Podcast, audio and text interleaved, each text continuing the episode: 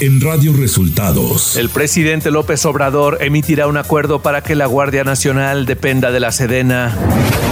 Abogado de Pío López Obrador da a conocer que el presidente podría declarar ante la fiscalía por el caso de su hermano.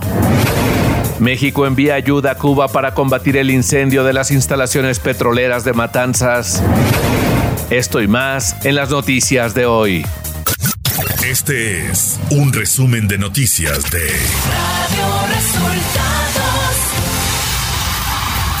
Bienvenidos al resumen de noticias de Radio Resultados. Hoy es 8 de agosto y ya estamos listos para informarle Valeria Torices y Luis Ángel Marín. Quédese con nosotros, aquí están las noticias.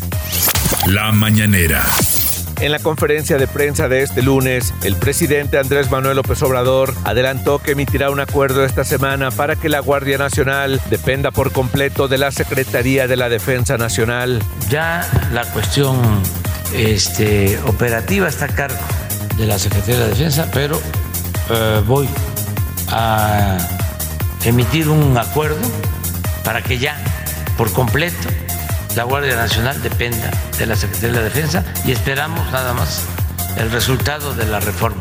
Pero ya quiero que sea la Secretaría de la Defensa la que se haga cargo. Les adelanto. El presidente López Obrador se refirió al apoyo que personal de Pemex y elementos de las Fuerzas Armadas están brindando en Cuba para combatir el incendio en las instalaciones petroleras de Matanzas. Enviamos apoyo a el pueblo hermano de Cuba eh, por un incendio de unos tanques de combustible. Fueron especialistas de Pemex y fueron elementos de la Secretaría de la Defensa eh, Nacional y eh, deseamos que se pueda apagar el incendio Andrés Manuel López Obrador celebró el cambio histórico en Colombia luego de que Gustavo Petro asumiera este fin de semana como mandatario del país. Desde luego estamos muy contentos porque es un cambio histórico en Colombia. Ya he hablado en otras ocasiones de lo que ha significado el conservadurismo en Colombia, muy fuertes, muy duros, y históricamente han impedido que se den los cambios que se requieren en Colombia. El titular del Ejecutivo dio a conocer que presentará por escrito a la ONU su propuesta para la creación de una comisión de intermediación integrada por el organismo, el Papa Francisco y por el primer ministro de la India, Narendra Modi, para alcanzar un acuerdo para una tregua mundial de cinco años los tres gobiernos de las tres grandes eh, potencias, Rusia, China y Estados Unidos, ojalá y lo escuchen, acepten una intermediación como la que estamos proponiendo, de que el presidente de la India, Modi, que el secretario general de la ONU, Guterres, y que el Papa Francisco, los tres, se reúnan y presenten pronto una propuesta para detener la guerra en todas partes. Lo voy a hacer por escrito, lo voy a presentar a la ONU, pero ya eh, lo he venido diciendo. Radio Resultados Nacional. En entrevista con la periodista Azucena Uresti en su programa de radio, el abogado Pablo Hernández Romo Valencia expuso que su cliente Pío López Obrador le habría externado que una declaración de su hermano Andrés Manuel podría ser de gran utilidad para determinar su situación legal, ya que el mandatario estaba enterado de la transacción monetaria por la que es acusado. El abogado aseguró que si su cliente se lo pide, hará una solicitud para que el jefe del Ejecutivo se presente a rendir declaración.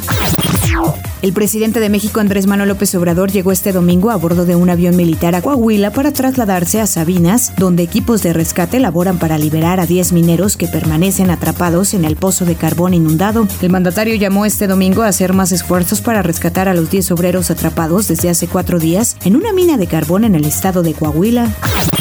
La Fiscalía General de la República inició desde el pasado viernes una investigación por posibles delitos de carácter federal relacionados con la inundación de la mina de carbón en el municipio de Sabinas, Coahuila, que mantiene atrapados a varios mineros, por lo que requirió a distintas dependencias federales y estatales información sobre los diversos expedientes relacionados con la empresa que explota la mina, así como sus dueños.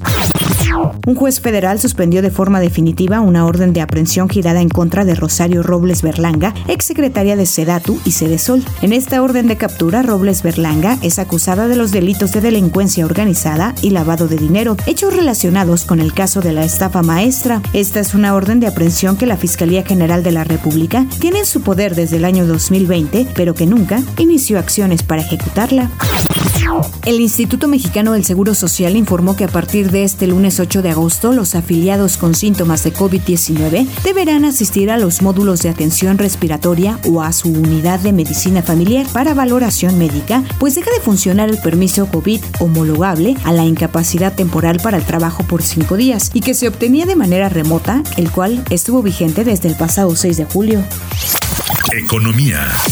El indicador mensual de la actividad industrial por entidad federativa reveló que 9 de los 32 estados del país presentaron caídas en la actividad industrial en el mes de abril, de acuerdo a cifras del INEGI. El indicador que se publicó este lunes 8 de agosto señala que Guerrero, Baja California Sur, Michoacán, Nayarit, Coahuila, Guanajuato, San Luis Potosí, Quintana Roo y el Estado de México mostraron descensos en su actividad secundaria, afectados por la desaceleración de la actividad económica. Clima. La tormenta tropical Howard se desplazará al suroeste de la península de Baja California y su amplia circulación producirá vientos fuertes con oleaje de 1 a 2 metros de altura en las costas de Baja California Sur. Canales de baja presión prevalecerán sobre el noroeste, occidente, centro, oriente y sureste del territorio nacional y en interacción con inestabilidad atmosférica superior y con el ingreso de humedad del Océano Pacífico y Golfo de México, ocasionarán chubascos vespertinos en estados del norte y noreste del territorio, lluvias puntuales fuertes en Jalisco, Colima, Michoacán, Ciudad de México, Hidalgo, Puebla y Tabasco. lluvias puntuales muy fuertes en zonas de Nayarit, Guerrero, Estado de México, Morelos y Veracruz, además de lluvias puntuales intensas en zonas de Oaxaca y Chiapas. Ciudad de México.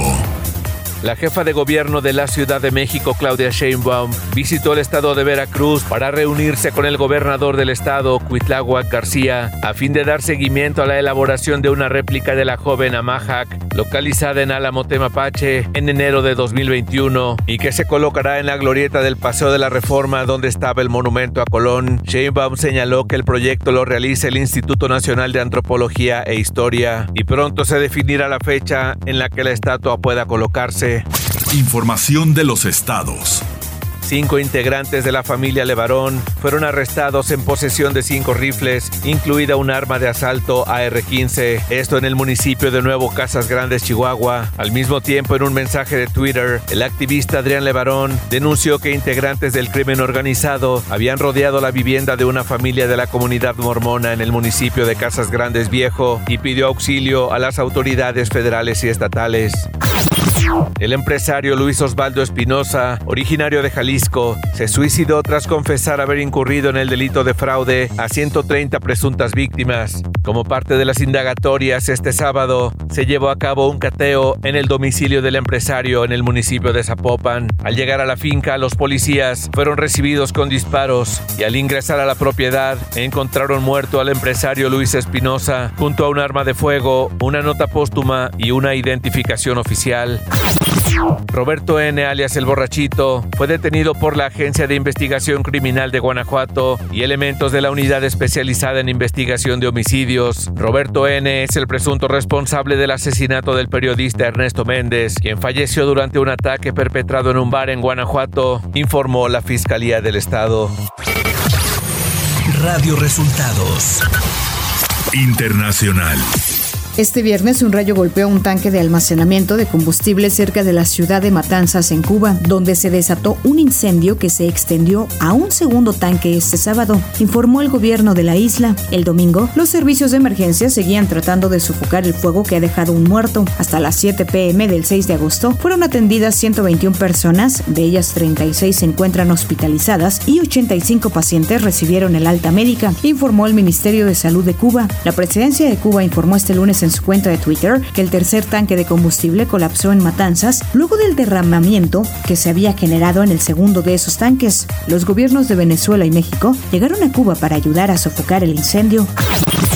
Gustavo Petro juró este domingo como el primer presidente de izquierda en la historia de Colombia y prometió poner fin definitivo a la violencia interna y buscar una nueva estrategia a la lucha contra el narcotráfico. En un acto colmado de simbolismos en la Plaza de Bolívar, Petro juró defender la Constitución y las leyes junto a Francia Márquez, quien también hizo historia como la primera afrodescendiente en ocupar la vicepresidencia de la nación. Durante su discurso, Petro aseguró que es momento de cambiar la política antidrogas. China concluyó este domingo las mayores maniobras militares de su historia en torno a Taiwán, una aerada respuesta a la visita de la presidenta de la Cámara de Representantes de Estados Unidos a la isla, que llevó los vínculos bilaterales a su punto más bajo en años. Se prevé que las maniobras concluyan este domingo, aunque Pekín anunció ya nuevos ejercicios militares hasta el 15 de agosto.